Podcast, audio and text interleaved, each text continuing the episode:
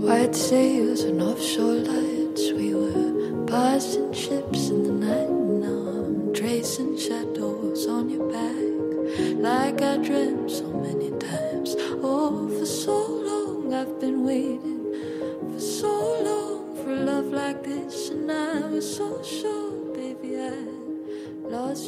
Hello，友友们，大家好，欢迎收听最新一期的《一人有一个》，我是郝小气。呃，我的搭档是 Fran Hello Francis。今天我们就是想跟大家来做一个我们近期的阅读分享。嗯，怎么说呢？嗯嗯因为我们的这个播客一直都是一个闲聊播客，但是 Francis 曾经在今年的四月自己卷自己 日更了一个月的这个读书以后，就是有那种图书编辑找上我们来，然后想让我们就是看看他们的书啊或者什么的，我们都很乐意了。嗯就是你们敢送给我们，我们就敢看，对吧？就是 然后然后看完了以后，我们就敢录节目，对吧？只要你敢送给我们就就 OK。然后其中有一些书确实是出版社送给我们的，但是我们也并没有收钱，因为大家也知道。出版行业并没有钱，对吧？很穷，对的，所以我们就是呃，大概要跟大家分享四本书吧。记得很久以前，我看你的微博还是豆瓣，我忘了。你说你最想过的那种生活就是什么？点一个想读就有人寄书对对给对，我。是的，是的。所以你这个梦想终于实现了。我想问一下，你有没有什么心情想跟大家分享？还是觉得很荣幸，内容被肯定了的那种感觉，所以嗯还是挺开心的。是的，但是是收到书了以后，我觉得又是另外一种心情，就就是有一种觉得，哇，其实要读这些书也挺费时间。的是的，像是就是读书的时候，就是老师给你布置了几百页的材料，你要赶赶在下一周上课前把它读完的那种心情。因为 有的时候那个出版社的编辑还会就是微信来联系委婉的我，催稿。就说：“哎，你们 对委婉的催，你们什么时候录上一本书？” 我也是觉得是一种甜蜜的负担。我们这次要聊的四本书是，分别是呃《爱、死亡和机器人》，呃《猫眼》，然后是阿特伍德的《猫眼》，然后是嗯呃嗯森茉莉的《我的美的世界》，还有最后一个是呃六人，就是讲那个泰坦尼克号上面那个中国幸存者的。呃，这四本书，嗯对，然后我们也会嗯按照这嗯个顺序去聊了。大家如果想要跳着听也是可以的，对吧？嗯、还有什么要交代的吗？没有了，没有好的好的正式开始第一本。好，第一本就是我们想聊的，就是这个《爱、死亡和机器人》，也不缺我们这一个推荐，因为这本书好像已经三刷了吧，就是已经加印第三次了，所以它的销量是非常非常好的。而、而且这个就是大家听名字就知道了，它其实就是那个 Netflix 的那个剧《爱、死亡和机嗯器人》的原著小说，它这个它这个是官方。呃，授权集结的，所以它在豆嗯嗯呃这个剧和这个小说，它其实都在豆瓣上有很高的评价。这呃这部剧已经出到嗯第三季了，但是呃这个嗯书是只有两呃两本，就是第一本是嗯、呃第一季的，然后第二季和第三季是另外一本书，所以。呃，我觉得如果你是这个爱死机的这个动画片的片迷的话，那你肯定也是，肯定是这本书的书迷。就是这是一本非常、嗯嗯。非常非常硬的科幻，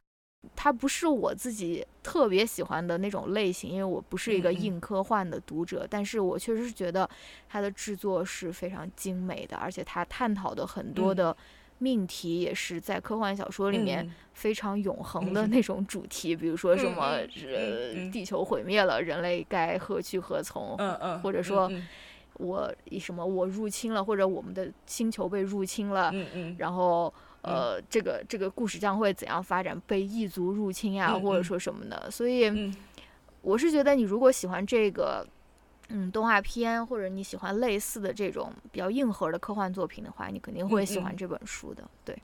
因为我没有看过呃《爱死机》的那个电视剧啦，嗯但是我有稍微读一下这一本书，就不是每一篇都读，因为它虽然就是一本不是很厚的书，但其实它里面有可能有二十几篇的这样的一个嗯科幻小说，就是还挺多的。所呃，所以我我其实不太知道它到底是不是这个电视剧的原著，因为电视剧好像就只有八集，还反正十集以内，它是一个集数比较少的一个嗯电视剧嘛。我是觉得，因为嗯我看过第一季，但第一季也是几年前了，我记得不是特别清楚了。嗯嗯但是我看那些题目的话，确实是跟那个呃剧里面的是有吻合的，所以我想可能就是每一部真正动画片里面收录进去的那个动画，其实在里面在这本书里面都是有对应的，但它可能还收录了另外一些别的，就是哦，其实是每一每一个动画片它其实的那个原原作应该已经全部都是对应在这本书里面的，对。哦哦，就就比如说你。看的你看的那个刘宇昆的那那那一篇小说，它其实也是有一个动画嗯。原、原型的，真的对对对。然后我还印象挺深的，刚才讲到就是呃，《爱死机》的这一本书里面，就是收录了呃，刘宇昆是中国还是华裔啊？忘了，反正嗯，就是就说华裔吧，我应该 OK，反正就是他应该是刘慈欣的译者，就是嗯。他之前有帮刘慈欣译过《三体》的第一本吧，刘宇坤他的那一篇小说叫做哎，看一下叫《狐狸精》是吗啊、？叫做捕啊啊捕啊对。哦捕猎愉快不是叫狐狸精，它是讲狐狸精的，的，它是它是讲一个狐狸我说出来我就觉得这也个太直白了吧，开头就是有一点点像《聊斋》那样的那种故事吧，就是嗯就是那个男主角呢，他就是来自一个捉妖的那个世家，嗯嗯女主角呢，她就是妖。嗯，是这样吗？嗯就是有点《倩女幽魂》里面的那个倩女的那种对对对存在，就是就就她很漂亮，经常就是蛊惑男，就是蛊惑了很多男的。嗯然后在那个很久很久以前，那他们就会有一些这种捉妖的人，就是捉捉掉这些妖。嗯他就既既有那种《聊斋》的感觉，又有现这个这个现代科幻的那些元素在里面。嗯而且好像刘宇坤的书，他要要出版了，我看到有人标、在豆瓣上面标记好几本他的呃，应该都是短篇小说集合吧，然后要出版了。其中有一本的标题就是叫《捕猎愉快》，应该就是这一篇。哦，其实比起动画片来吧，我其我其实可能更想要看小说，就是这这，因为我不想要。嗯，要有一个东西把我的想象力就完全的那种具象化了，你懂我的意思吗？就是如果看嗯小说的话，我觉得会有更多的遐想的空间。就就就我为什么会写这一段，就是因为我昨天去电影院看了那个一一另外一部畅销小说改编的电影，就是那个拉姑吟唱的地方，就是哦，是吗？嗯，就哦，就就就是那个，哎哎哎哎，那个那个正常人那个、那个玛丽安演的那个吗？对对对正常人的玛丽安。哦，原来他那个就是就是那本书改编的。我最近刚刚标注了，刚刚标注了说想读那本书，是的是的但是我看那个电影预告片，我觉得好像是那种有点老土的剧情的那种感觉。真。的真的。哦，你你继续分享。挺老土的，因为那本书，你如果 你如果看书的话，就是它其实是，我觉得有点接近于一个那种自然读物了，因为它的那个作者，他其实还是一个嗯自然生物学家，类似于的，所以他的这种这方面的描写是很多的。然后我看书的时候，我嗯就觉得说我可以想象很多这种自然方面的这种风景啊，或者说什么的。但是你如果拍成电影的话，尤其是他这部这这这个故事，它还有一些那种凶杀的那种情节，它就完全变成了一个特别特别普通和平淡。甚至有点难看的那种凶案电影了，就是我觉得我就没有任何哦想象的空间了，所以这个就是我为什么说，就是《爱死机》也是一样的，我我其实宁愿去看书，然后我不想要有人把我的想象力就是如此的那种具象化，但是我不知道大家可能有各种不同的那种爱好或者是口味吧。我们聊第二本书，是好的呃阿特伍德的阿特伍德《的猫眼》，猫眼，对，破一下题吧，嗯。就是对这个猫眼到底是什么东西？它嗯就是猫的眼睛的那个猫眼嘛，但是它实际上在这个小说里面并不是指猫的眼睛，而是一个长得很像猫的眼睛的那种玻璃球。哦。我不知道你有没有小时候玩玩过那种就是六边形的那种呃玻璃球做那种。跳棋，嗯。对。那个跳棋它不就是一个玻璃珠子，但是它中间有一道塑料的五颜六色在中间吗？然后你你你看上去就很像一个猫的眼睛，它的那个瞳仁的那个那个感觉。那那在这个书里面呢，这个玻璃球就是这个女主角伊莱恩她上小学的时候，这些小学生经常用来呃玩的一个东西。当然他们不是玩那个呃跳棋啦，他们就是搜集这种玻璃球，然后就弹来弹去，在学校里面做游戏。所以他他也有一颗这样的这样的呃猫眼的这样玻璃珠，而且他视为珍宝，呃一直珍藏着。呃每一次他觉得就是呃呃就是很害怕的时候，他只要拽紧他的这一个猫眼，他就会觉得有有勇气有力量。那所以这个东西对于他来说是一个很重要的信物。所以这个呃小说就叫做猫眼。但是实际上呢，这个小说它它讲的内容又是非常非常的多跟庞杂的。它主要就是讲一个呃女人，她从小女孩到到中老年，就是没到很老年吧，就是中年即将迈入老年这样的一段生命的故事。然后呃，就是用她的这一段生命去串起了很多呃形形色色的议题啊，还有人物啊、人际关系啊这样的话题。那她呃。他他的这个小说的主人公呢，就是一个叫做伊莱恩的女人。然后这个故事一开始的时候，呃，伊莱恩她已经是一个小有名气的画家了。然后她是一个呃生活在加拿大的这个不列颠哥伦比亚省的一个人。然后她要飞去多伦多去办一场。呃，他的那个画作的回顾展，那多伦多呢，其实是他从小生活长大，就是度过了少女跟跟青春时期、跟大学和第一段婚姻的地方。那所以他就回到了故土，他就涌起了很多那种以前的回忆吧。然后那这那就以这个开端，然后他就呃，就是不断的去。在当这个伊莱恩这个人他在多伦多办展的时候，就呃，就是他会去多伦多逛嘛，然后一边逛，他就会想起很多自己童年的事情。那这本书基本上就是这样展开的，就伊呃，就是讲说呃，伊莱恩呢，她这个小女孩原本她其实是跟着她父母过着一种像吉普赛人这样的游牧的生活的，因为她的父亲是一个动物学家，那他经常要去这种户外那里去做研究嘛，而且他。父亲应该是一个学者型的人物，那基本上就是他们家就是跟着他父亲的教职，还有他父亲，呃。要去做田田野的地方，经常这样搬搬来搬去，就哪怕是在一个地方定居，也要经常就是跟他父亲进深山深山老林，消失两三个月去去去研究这样。那所以你他是这样的一个成长经历，他他家也是非常开明的那种知识分子家庭，就说也不信教，也没有觉得说你女生就一定要很淑女。那这个伊莱恩小时候就是跟他哥哥就是。不也不怕各种蛇啊虫啊，然后在泥巴里面翻滚啊，跟他 哥哥打架，这样一个像。野人这样的一个小女孩吧，然后但是等到她小学的时候，他们家就搬到了多伦多的郊区。那多伦多就是一个很大城市，很就相对荒野来说是一个很文明的这种地方。然后这个你知道大城市的社交，就是北美那些地方都是那种中产阶级住的那种地方嘛，就是比较保守的社区。可能他住的那个社区就是大部分人都是去教堂的，而且呢，每个人就是家庭都是那种所谓的很体面的那种家庭，他就描。写就是说，他的同学的妈妈都是要穿那种针织两件套的，就就就是很 很优雅、很 elegant 的那种那种那种母亲。然后他一进到这个社区以后，他就发现，就说他自己那个样子可能会被人排挤，那他就很努力的去融入那个那个社区，呃，融入他的那个同学。然后他就交到了三个。女生朋友，一个是格雷斯，一个是卡卡罗尔，一个是科迪利亚。然后前两个人都不重要，记住科迪利亚 就行了。因为，呃，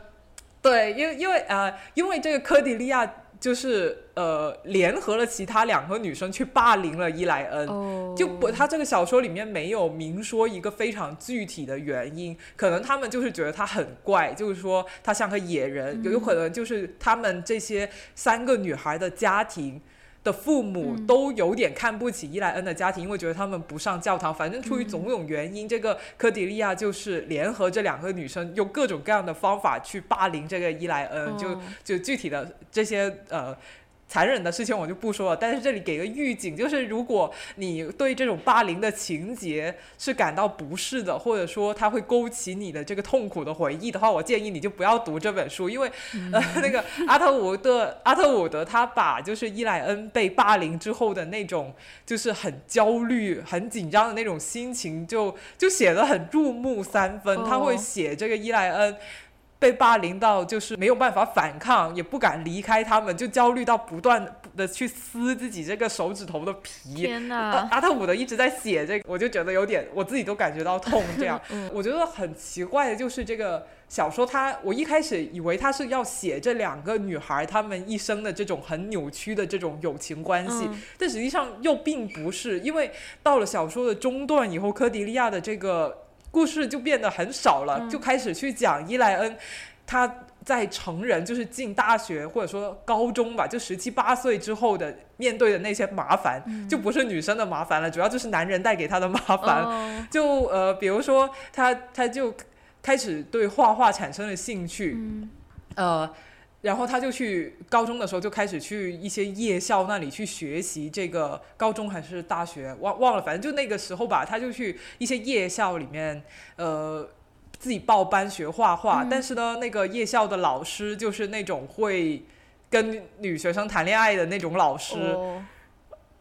对，然后，然后他他就关于这一段经历，就就也写了很多，然后又又讲他在画这个呃学画的过程中认识了第一任的丈夫，然后跟第一任丈夫结婚了以后呢，这个这个丈夫又丧偶式育儿。呃，然后她被这个这个这个丈夫逼的不行，就觉得说我不能靠这个男人生活了，我必须要自己去谋生。然后她就决定，就是说她要自己成为一个艺术家，用用她的画作去赚钱。然后她就投身了艺术圈。然后进入了艺术圈以后，他就发现，就是说女艺术家想要在这个行当里面站稳脚跟。真的很难，于是他又联合了一群，就像他那样默默无闻的这种女性的画艺术家，就是有有搞雕塑、有画画的，然后他们就办了一个很野的、很地下的那种画展，然后专门展示一些很前卫的、很很。在当时看来很冒犯人的那种画作，然后就引起了很多人的这种不满啊，或者说报纸上面可能会写一些非议，然后甚至还有人到他的那个画画展那里去捣乱，就写了很多这种，就是这个女性她在进入成人世界以后所，就不管她在感情还是婚姻、家庭生活还是事业上面遇到的这种种种的这种难题，然后又到了小说的后半段，就是这个伊莱恩。可能四四五十岁吧，人开始要走向老年了。这个小说又开始去写他在这个人生阶段面临的各种，就是亲人的逝去，就是他的父母很离世啊，他的哥哥离世啊，这样的一些一些事情。然后到了小说的末段以后，克里蒂亚、科迪利亚又又好像以那种幻觉的形式重新出现了，在这个小说里面。天哪！所以我 我其实。对，所以我其实也很难，就是说概括这个小说到底讲了些什么。他就是以这个女人的一生，就是讲她一生里面发发生的这些事情，然后都都把它融融进去了，就就就是这样。嗯，听上去还是有一些怎么说阿特伍德的那种嗯写作的那种主题的，就是什么也有一些女性主义的成分，对吧？但是我想，我想向你提问，就是为什么他的这个 为什么他这个名字叫猫眼呢？是不是？我在想，是不是，是不是他的那个，他他觉得他童年的那些经历，其实，在后面他的生活中，某种程度上还给予了他抚慰，就是，是是，虽然虽然童年的经历也不一定完全是好的，但是我不晓得了，因为猫眼不就是他的一个相当于那种抚抚慰金还是什么的，就他小的时候会拿拿拿在身边的东西。我不知道啦，我我只是在瞎瞎问我其实也很困惑这个问题，就就就我看完这个小说以后，其实我我挺 get 不到阿特伍德到底主要想要讲些什么，因为他讲的太多太多的东西。我我觉得那个童年的生活对于他来说不像是一种抚慰吧，我觉得更多是像他的梦魇。你小的时候有没有为了合群不得不跟自己讨厌的人交朋友的经历？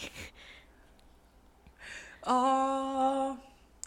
我我好像是没有，嗯就是像像伊莱恩跟那个科迪利亚的那种关系的话，我我是没有的。就如果他已经对我很不好了的话，我就会离开这个这这个朋友，离开这个朋友圈子。但是我觉得每一个人多多少少都会有那种就是。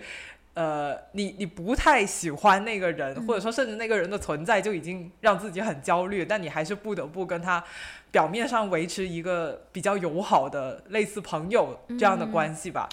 就不要撕破脸。但是心底里呢，你其实并不认为那个人是你的朋友。就我会有这样的的经历。我小时候好像好像是有哎，就是在很小的时候，其实小学的时候就会觉得说啊，我好像想要跟一些比较呃 popular 的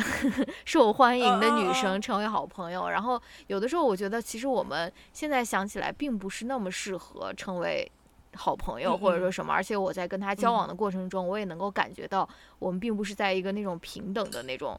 呃，就是放，就是我们不是平等的在嗯交流，或者说是在，但是我当时就嗯是比较虚荣，或者说什么，就是觉得说啊，我应该倾尽所能去接近这个比较受欢迎的女生呀，或者说去维系这一段友谊。然后我刚刚听你说这个。呃，小说的主题就是你给大家那边 trigger warning 的时候，然后我又想到了一件事情，就是你不是说这个，嗯，嗯这个前半部分是关于一个霸凌的故事吗？然后我就在想说，这个霸凌就是我，就是我觉得小孩子他们有的时候他们会就说霸凌别人，他们是就像梅梅唱的是 casually cruel，就这个是很、哦，对对对，很难很难去怎么说避免也好，或者说，就是如果你有了小孩，我觉得我是很难去预防这件事情的。我觉得我我觉得小孩子嗯的残酷真的是非常的残酷，因为他们都是非常真实的，就他们不会说。呃，反思一下，说我这样的我这样的做法是对还是不对？他们可能就是当时嗯他们有怎样的偏见，或者说他们有怎样的不好的想法，他们就是表达出来，或者说是他们就是做出怎样的事情。所以我这个是有点担嗯心。虽然我小时候没有没有被霸凌过，但是我确实觉得说小孩子的这种霸凌，确实有的时候感觉是非常残酷的。嗯，对的对的，我觉得可能是因为小孩他不太懂事，嗯。就是大人会知道，就是说我我可以讨厌这个人，我甚至可以憎恨他，嗯。但我知道我这这只是我的情绪，但我不能够实际上采取一些伤害别人的行动，嗯就说我我很讨厌他，我就去捅他、嗯杀他，这样是不行。就大人会有这个意识，就是说，就是我的消极情绪跟负面情绪，就是到要到哪一个度，嗯，但是小孩子他可能是没有这一个概念的，是的，而且而且小孩子同时他们可能也会很敏锐，就比如说，其实那些讨厌啊，就谁好谁不好。就是呃，谁比较高等，谁谁比较低的低等，这一些概念，我觉得不是小孩子他本身天生的，他可能是嗯。从大人的一些言语当中观察得来，或者说从他们的为人处事上面习得嗯。过来，就觉得说啊，这一可那一些人是比较不好的。嗯。就像这个小说里面，就说呃，科迪利亚还有那个格雷斯还有卡罗尔，他们三个人为什么会很讨厌这个呃格雷斯？其呃不很讨厌这个呃伊莱恩，就是这个女主角。嗯其实他小说里面也有一些暗示，就是说其实这三个人的家庭，他们的父母本身就瞧不起。这一个伊莱恩的这个家庭，因为他们太野了，又不信教，然后又不打理他们的家嗯家庭，就是家里面可能家务乱糟糟的，那个花园的草又没有剃得很平啊，这样。嗯然后你生活在那种很模范的中产社区里面，他们就像一个异类那样。那所以他们这三个女孩的家庭的家长也会经常对他们评头论足，嗯而且把这个伊莱恩就是跟他们自己的女儿玩，看成是一种可以去。救赎这个伊莱恩的这种机会，就像哦基督徒去、去向这个伊莱恩，就是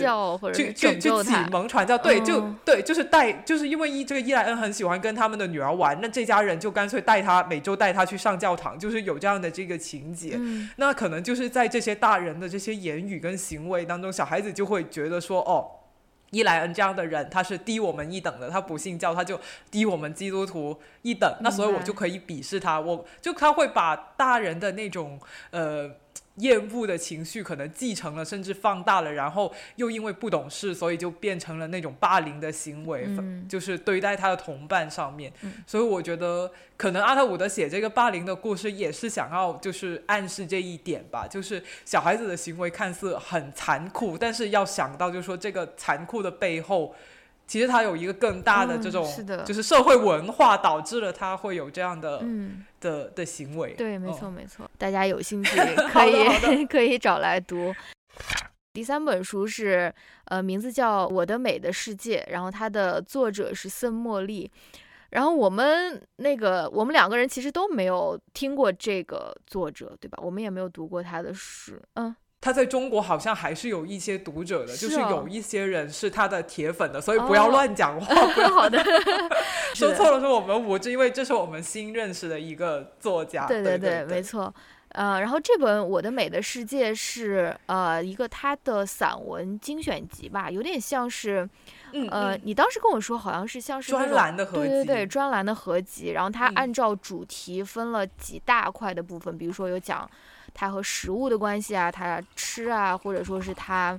对于他的一些价值观啊，比如说他的爱情观或者他的人生观，或者是嗯它跟嗯。一些物品的关系啊，然后嗯嗯。嗯，或者说他的一些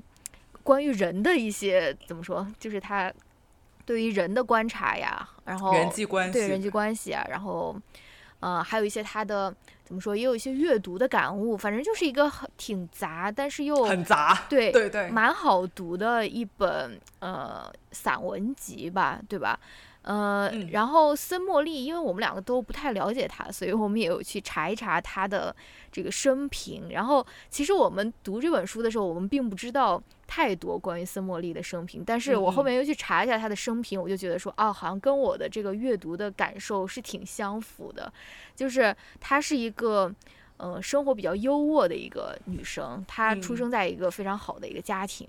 呃，然后她呃人生中也离过两次婚，然后是五十岁以后才开始进行文学创作的，所以他进行文学创作嗯的时候，他很多都是关于他之前的生活嘛。你读这本书的时候，却感觉就像一个富家女的 vlog，对就是因为他们那个年代还没有 YouTube，如果有 YouTube 的话，我觉得他早就上去做那种 美妆博主、美食博主，是的，呃，什么什么生活方式银座探店、嗯银座探店，对对对，那那种那种选题的这个这个博主，一开始是很惊讶，就是说他怎么会懂得那么多这些呃关于吃啊、嗯关于享受生活啊这些东西。后来查他的生平才知道，就说他其实是一个富二代，哦，而且。而且不仅是一个富二代，他还是属于很有文化的那种富二代，就是还是一个文二代，文学的二代。因为，他的父亲森欧外其实本人也是一个作家，嗯而且是很有名的作家。听说是会，就是文章是要选入日本的语文课本的那种哦作家。哟 对，而且他他的父亲呢，其实是一个呃日本很高级的军官，嗯是做。军医的，哦就做军医才是他的正职，他闲时才去写写东西。嗯那所以你都能想象，就是说，他家到底是就是真的就是有钱、嗯又有权又有社会地位的这样的一个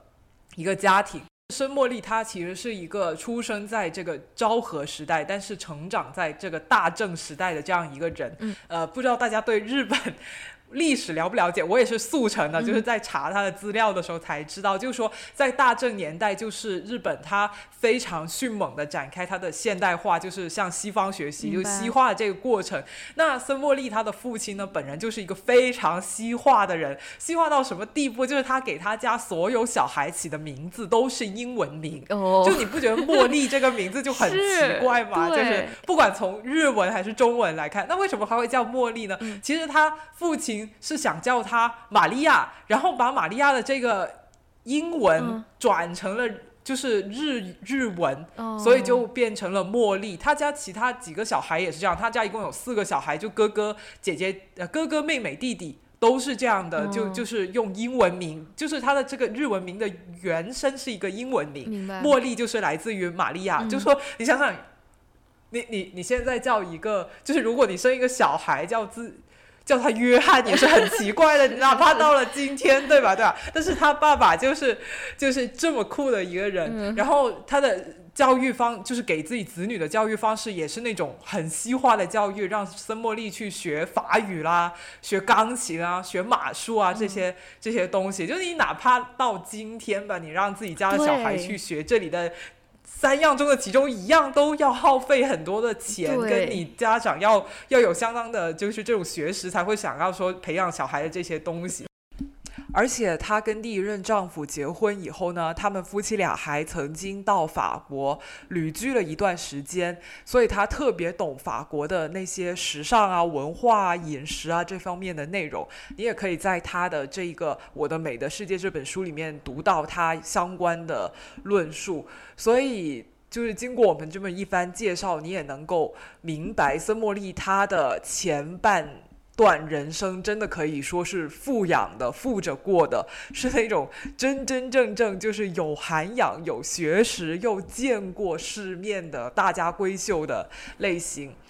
也给了他日后写作的时候吃老本的这样一个机会。呃，因为呢，森茉莉她。呃，之前也提到了，他是五十多岁才开始写作的。为什么会那么晚才开始写书呢？原因就是，呃，当时呢，他离婚了以后，他一直都是无业游民的状态，他全靠吃他父亲的版税过日子的。但是到了一定的年限以后，版权就会变成公开的了嘛，所以他就。丧失了版税收入这一部分的收入来源，只能够自力更生，那他就只好卖文为生了。幸好这对于他来说并不是什么难事，毕竟父亲是著名作家，自己从小到大也耳濡目染，对吧？然后他还有这么丰富的人生经历，就是有这么奢华的人生，随便谈谈美食，谈谈呃生活方式，就已经可以就是有很丰富的内容生产了。所以，就他经他就在这本书里面，其实基本上就是在写他以前过的那些好日子，啊，哪怕已经是逝去的好日子了，今天的读者读起来也依然会觉得，就说，嗯，可以满足一点猎奇的心态吧。我觉得，就是看看富人到底是怎么生活的，富人的生活态度是怎样的，嗯。我觉得就是一个 那种文字版的富家千金 vlog 的那种感觉，生活生活方式博主为你分享一些美味啊，然后什么如何有仪式感的，就是过过每一天呀，或者说什么的。然后我我觉得他有的时候就是他他写的。文字都是蛮简单的，但是偶尔会透露出一种刻薄，但这种刻薄又不会让人觉得很烦，他是你会觉得他还蛮可爱的，所以，呃，我来给大家分享几个我自己这个划线的这个摘抄吧，因为大家听完以后就应该知道我说的是什么意思了。然后第一部分就是他在讲他他呃做菜啊吃菜，他他对于食物的一些选择，然后他说呃。呃，我喜欢吃自己做的菜，而不大喜欢在一旁看别人享用我做的菜，哪怕对方是我的丈夫或者儿子。我对菜肴的喜爱其实是。带着摒除母爱的西方个人主义。如果有朋友称赞佩服我的手艺，我也会为他们下厨，条件是我也一起吃。去医院探病的时候，我也带的是双人餐。我 我就想说，谁去医院探望病人还会带一个双人餐？要跟他 就是要跟他探望的那个病人一起吃，对吧？就是他他他不能够忍受他的饭菜就是他做了，但是由另外一个人吃掉，就是我们必须要么是我自己独享。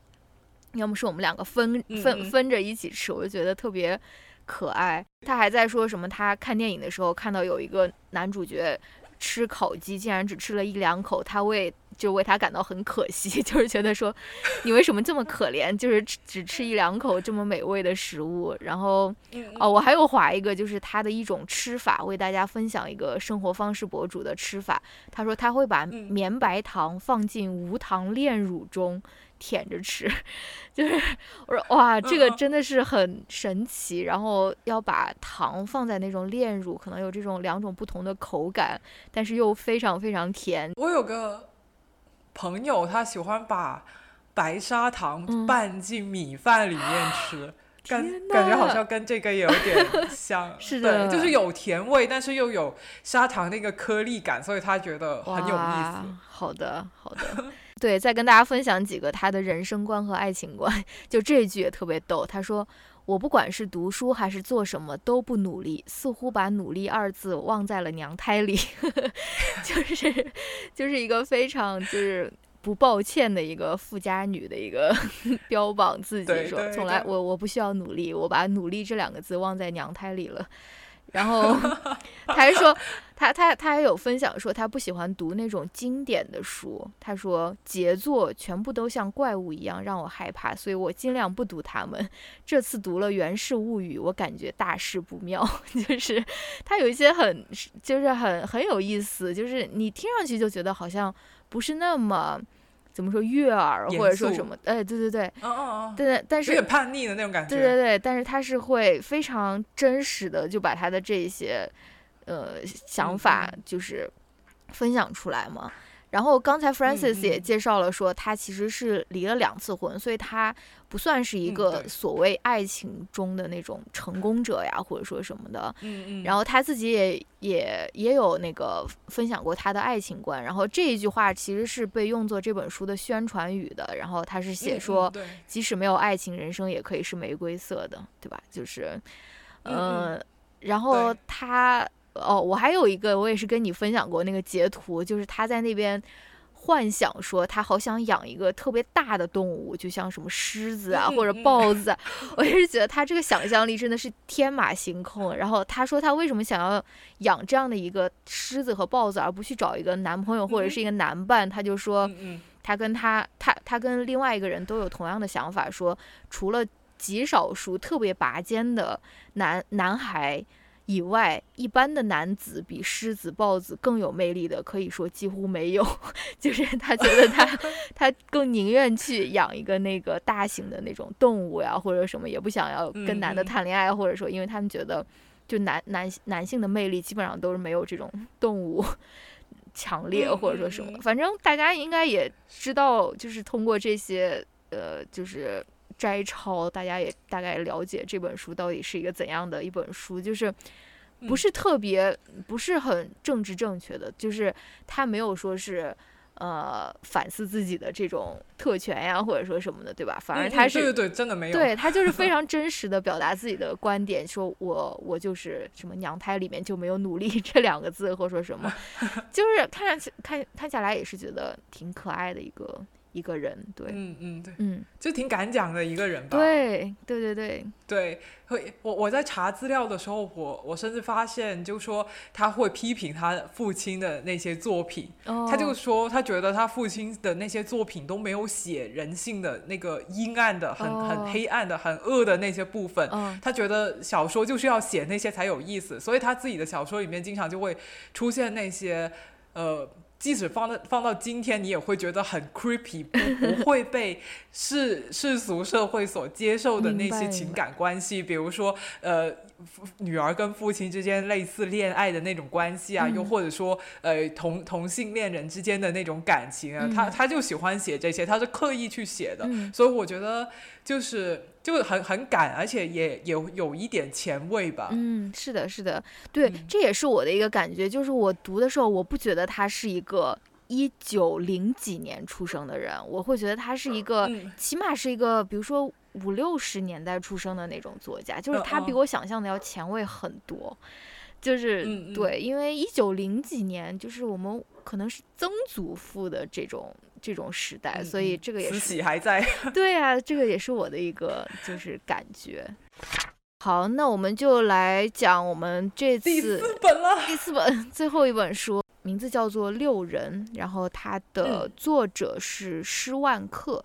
它的作者其实是一个海海事历史学家，就他其实是一个历史学家，但他研究的领域就是关于海洋或者说是海事的。然后这本书、嗯呃之所以叫《六人》的原因，是因为他讲的其实是泰坦尼克号上面的八名中国游客中。幸存下来的六个人的故事，所以是呃，当时在嗯泰坦尼克号上其实是有八名中国的游客的，而在这八名中国游客中，有两名就是在这次事故中就是呃去世了，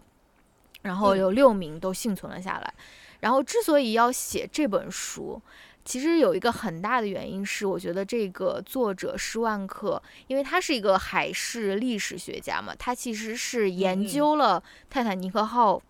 这个沉船事件的前因后果，然后他试图去为这六名中国幸存幸存者澄清一些。之前报道里面的误会，或者说是你说的更严重一样，他们莫名背负的这种歧视或者是骂名，对，因为呢，当时在泰坦尼克号沉船事件发生之后，很多报道都把这六个中国人形容成了，他们有两个假设，第一个假设是他们是偷渡客，就是他们是。偷偷的上到这个泰坦尼克号上，他们没有买票，然后他们是一直蹲在那个救生艇里面，所以这样这是这才是为什么他们能够最后获救，因为他们就是在一直都是藏在那个救生艇里面，这是他们的一个相当于理论吧。然后他们的第二个理论就是，他们这六个人之所以获救，是因为他们男扮女装。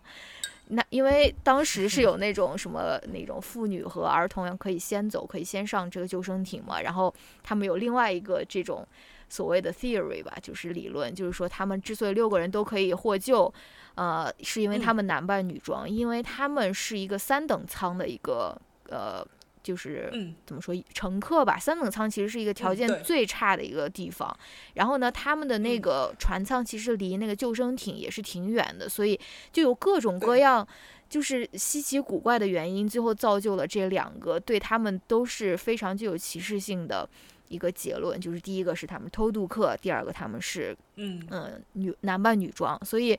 呃，但是这个历史学家他在研究这些泰坦尼克号的史料啊，或者说是史实的时候，他逐渐就发现说，其实并不是这样的，他们很很有可能就是背负了无缘无故的这种骂名，或者说是嗯这种不平对不对不平等的对待了吧，所以他就写了这样的一本书，想要向大家去介绍这个史实，然后去呃替他们澄清，因为首先。呃，他们自己是也是不可能为自己澄清的了。首先，他们可能他们中的很多人可能连英语都不会说呀，或者说什么的。嗯呃，反正他就是想要做这样的一件事情吧。这个这个是他为什么要写这本书。然后，呃，而且还 Francis 有看一个纪录片嘛，对吧？也为什么要去同名纪录片？对，拍这个纪录片的原因，其实就是向他们澄清这个曾经被误解的一个史实。关于这个书，因为它是有一个同名的纪录片的，然后好像纪录片的这个呃内容跟就是会会跟这个书有一点补充，那所以我这次就跟郝小七分工，他去读书，我去看这个纪录片。然后我这里简单就讲一下我看这个纪录片的一些感受。首先，我是觉得，呃，施万克他其实是一个美国人。对吧？嗯，还是反正他是一个白人，嗯，然后他是一个在中国生活了很多年的这样一个海事历史学家，嗯，所以我会觉得说他一个呃白人就一个外国人，然后能够想到就说为我们中国的这几个乘客去澄清这些已经就是流传了上百年的这些谣言，我觉得这个事情本身就让我觉得有些感动，就是他。他其实可以有很多事情做，对吧？他他还还是还是你这个就是嗯，就是这个海海事历史这个领域应该有很多值得研究的这个这个话题，但是他选择这个话题，我觉得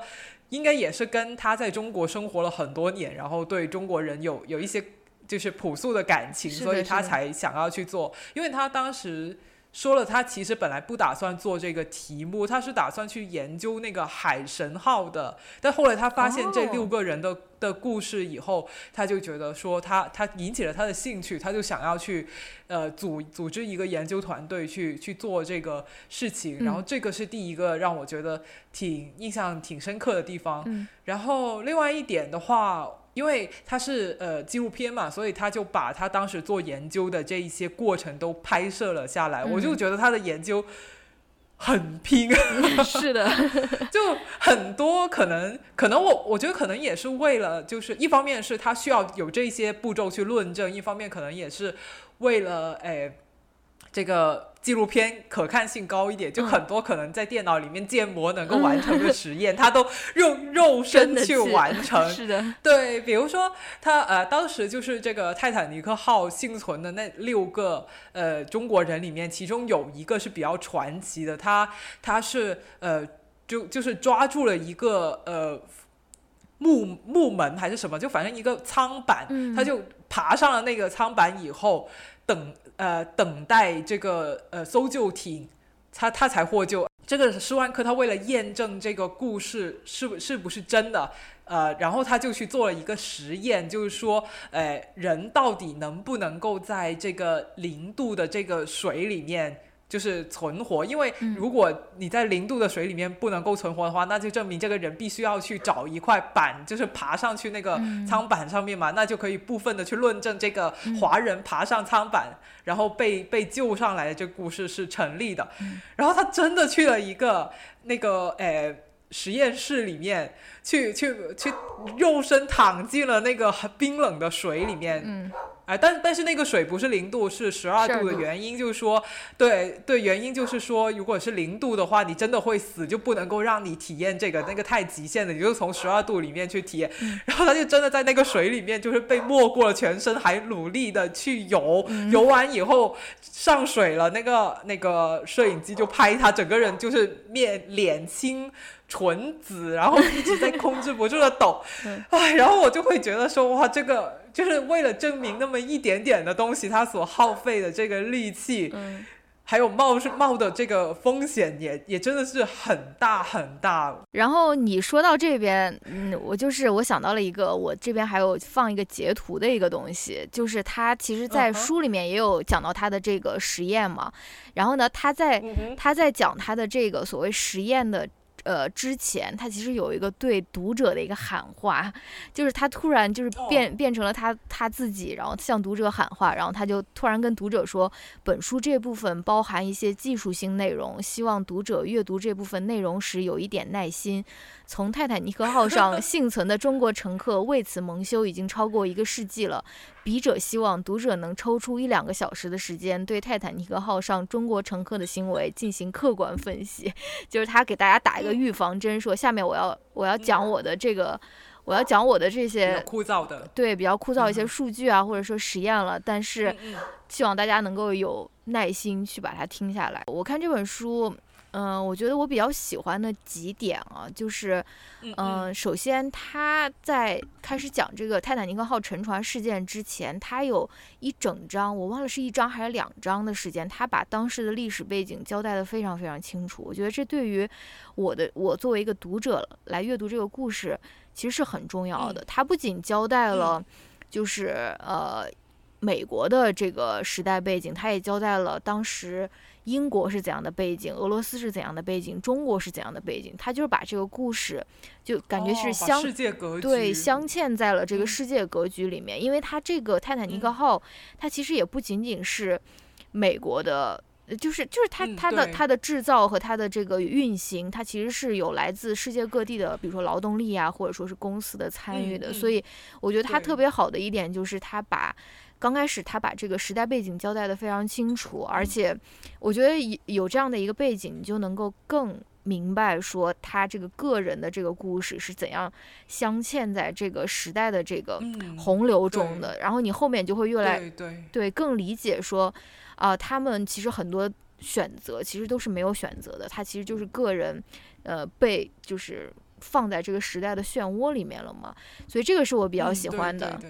而且，呃，当时他也有交代说，国内的背景和美国对于中国人的一些，嗯，看法，或者说是，呃，也是一些历史性的一种比较歧视的一个时间段嘛。就是当时的中国其实是，呃，国内有战争和冲突，所以说当时也是第一波。比较大的所谓呃劳工移民，就是之前其实也也也有不少就是人去国外打工啊或者什么的，但是由于当时国内的战争和国内的一些冲突，当时是应该是比较早的一批比较大的劳工移民，然后有很多中国人他就选择去海外打工，不仅仅是去美国，也可能是去，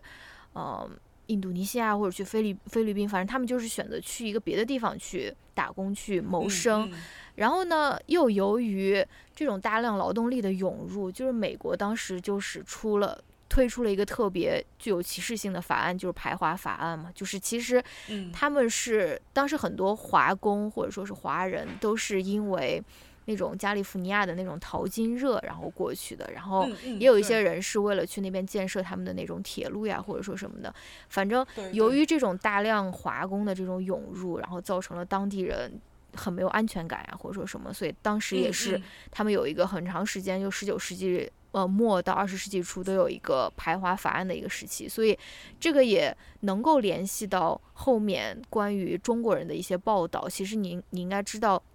如果在排华法案期间，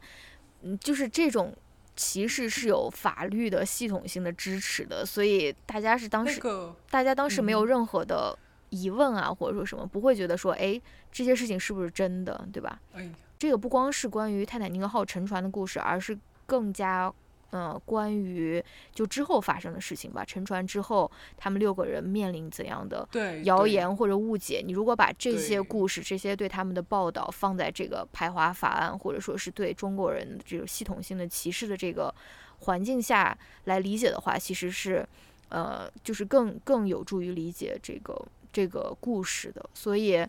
呃，我嗯这个是我特别喜欢这本书的一点，因为它嗯虽然是一本非虚构，然后它，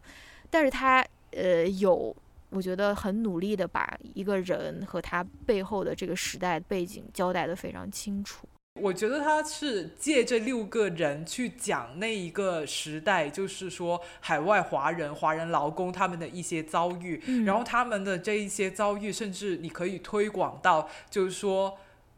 在这这个世界上面，所有那些去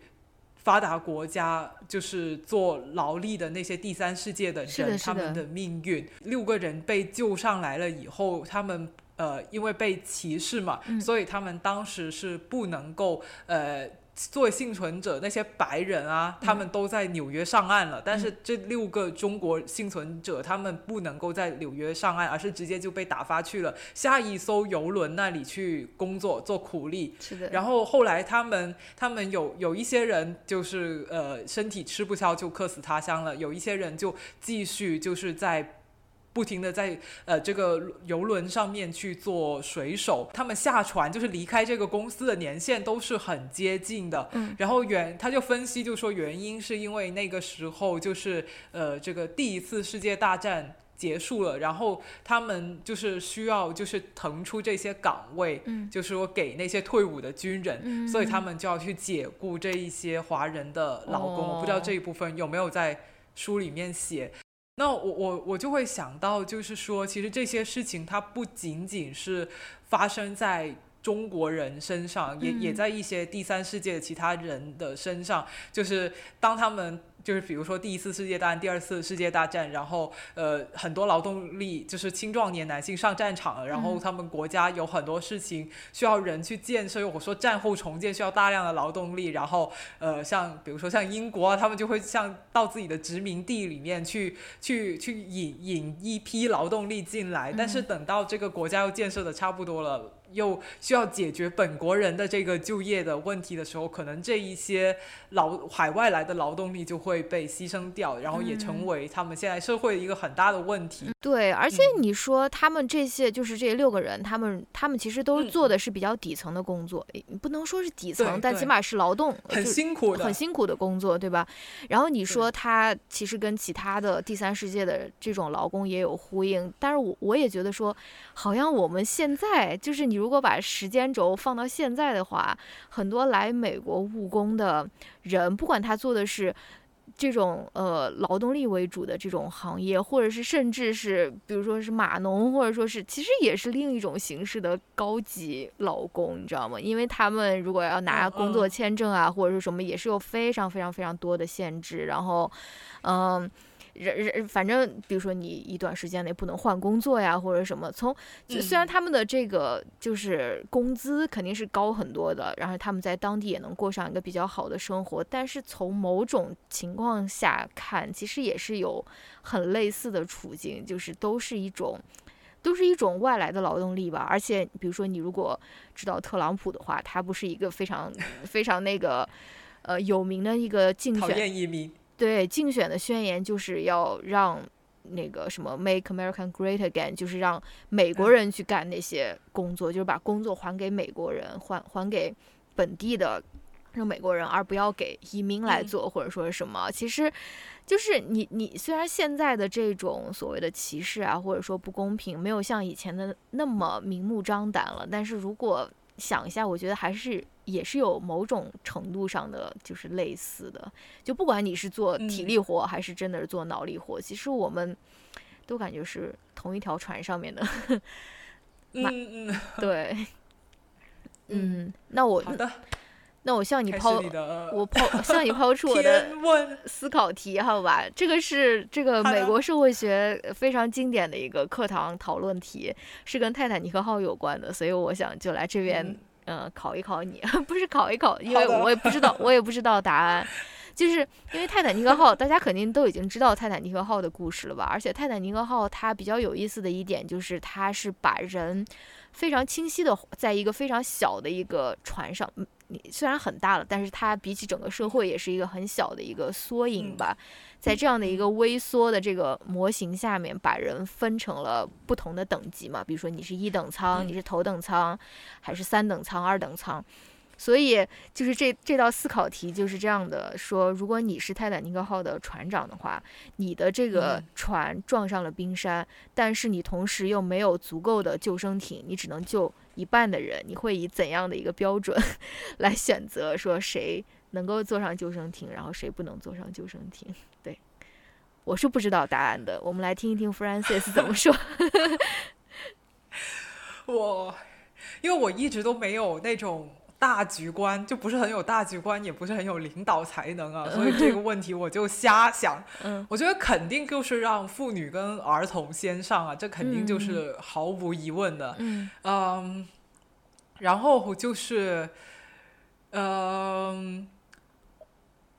然后就是我我，然后我就会有一些可能比较呃实际一点的想法，就是因因为你这个船是很大的嘛，然后你要组织所有的妇女儿童到到达这个救生艇，也是需要有一定的时间的，然后很可能就是。你的船不断的在下沉，然后你救人的时间很有限，你也许不能够救到所有的妇女跟儿童，就不能够把他们嗯及时挪到这个救生艇上。但这个时候你身边又有人是等着救的话，那我可能接下来就会选那就在比较靠近救生艇的、比较好组织起来的那些人里哦面去选一些可能年纪相对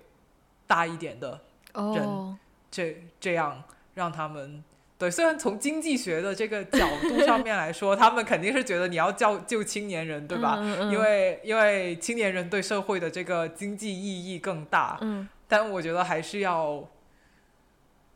尊老一点吧，就是就就就起码就比如说，假如我面前有有一艘艇，然后呢，它的就是我我现在。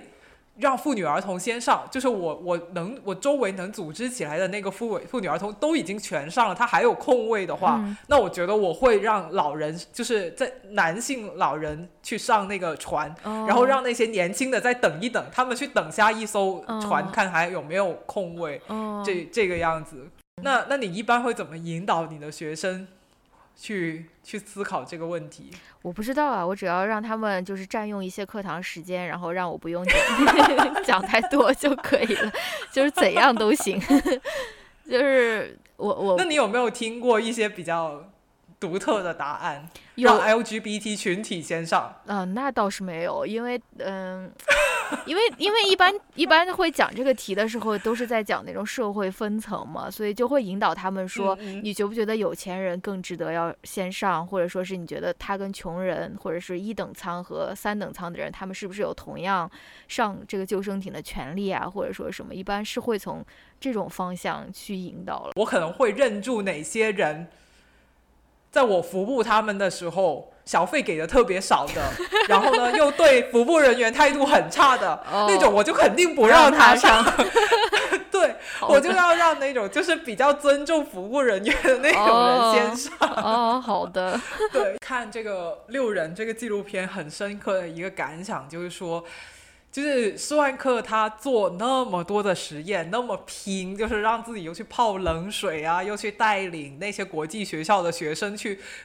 就是。重做了一艘那个救生艇的一模一样一比一的模拟艇嘛，然后又让对又让他们坐在那个艇上面去去感受，就说你能不能够看到有人藏在这个舱底啊？就是其实都是如果有人真的藏在下面，他们是能看到的，那就说说明就是说那些中国幸存者是偷渡客，他们一直躲在这个救生艇里面，这个其实不是一个真实的事情，因为是很容易被发现的。对，那就就是。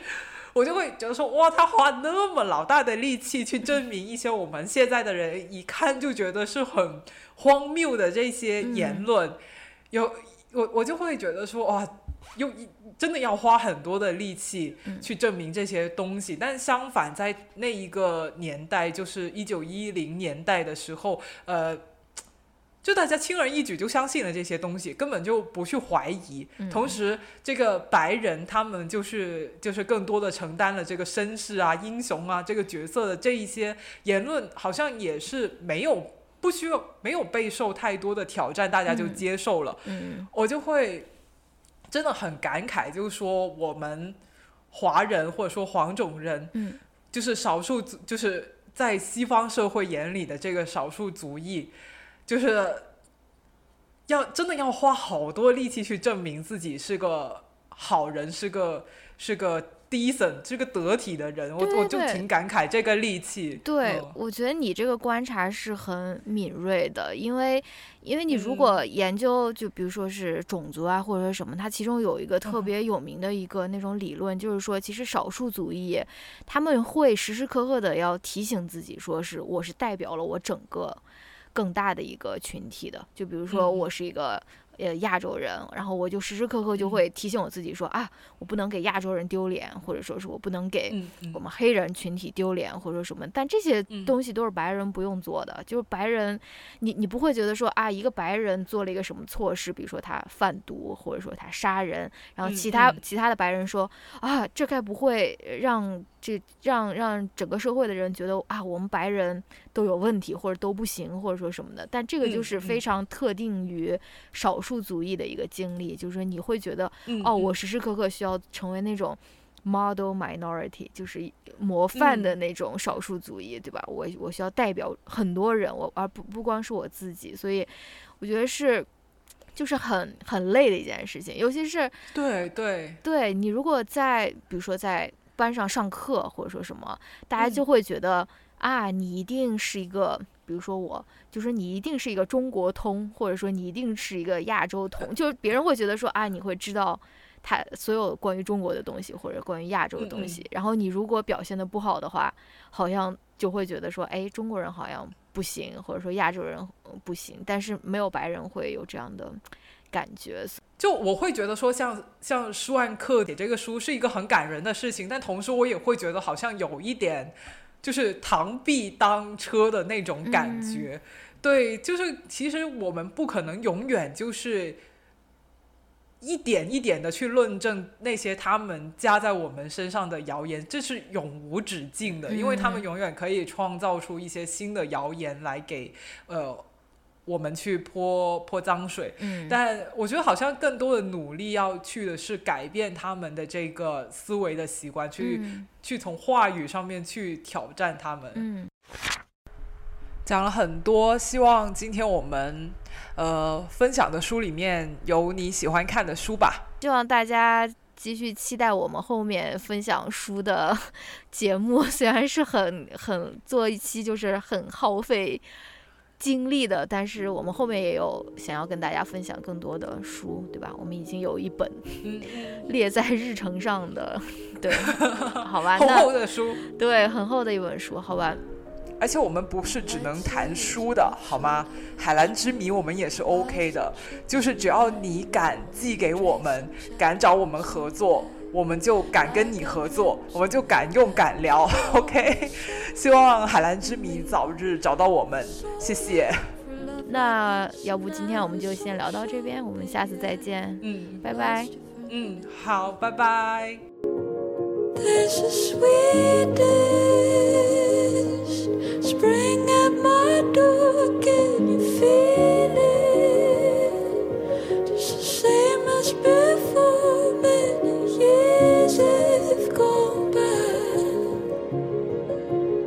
But I knew you'd come.